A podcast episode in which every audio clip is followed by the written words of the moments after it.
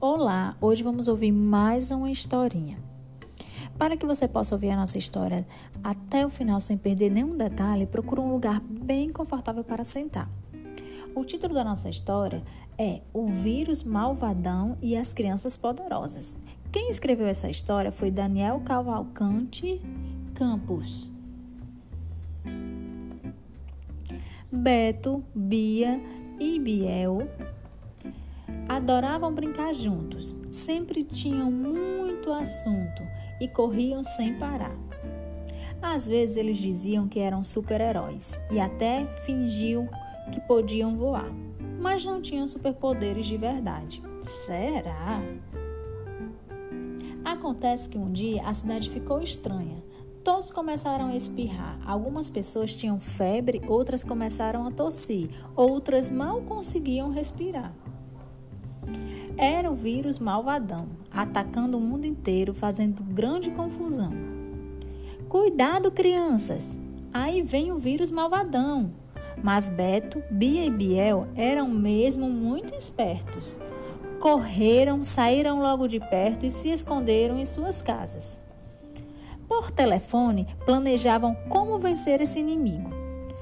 Vamos botar ele de castigo, disse Bia. Mas como? Ele é muito mal, disse Beto. Talvez prevenir seja a melhor solução, disse Bia. Então, vamos pesquisar e descobrir como vencê-lo. Ele não é imortal, disse Biel. Vamos! disseram todos.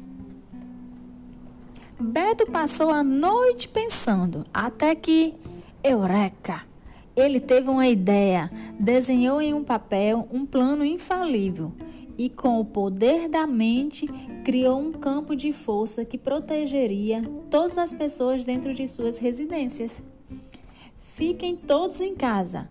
Com esse superpoder, nós vamos vencer. Bia também estava preocupada. Olhou dentro do banheiro, viu um pote de sabão e teve uma ideia que poderia funcionar. Misturou o sabão com água e pôs as mãos a esfregar. Descobriu um superpoder. Bia agora era uma heroína e disse a todos o que fazer. Vamos lavar as mãos com água e sabão e esfregar muito bem, pois se o vírus nos tocar, ele vai escorregar, não vai grudar em ninguém. Biel ainda não sabia no que podia ajudar. Começou a desenhar, começou a escrever, começou a cantar. Quanto mais ele fazia, mais ele ficava feliz e mais ficava bem. Descobri um superpoder. Fazer arte é poder também. Cada um da sua casa, Beto, Bia e Biel espalharam seus poderes pelo mundo e todas as crianças, mesmo longe e isoladas, agora são também super-heróis e super-heroínas. Esses vírus não tá com nada. Vai perder essa batalha. Fique em casa, lave as mãos, escutem música, cantem e dancem, escrevam poesia, leiam livro e vejam filmes e vamos todos ficar bem. Essa foi a nossa historinha de hoje. Logo mais virão novas histórias. Tchau!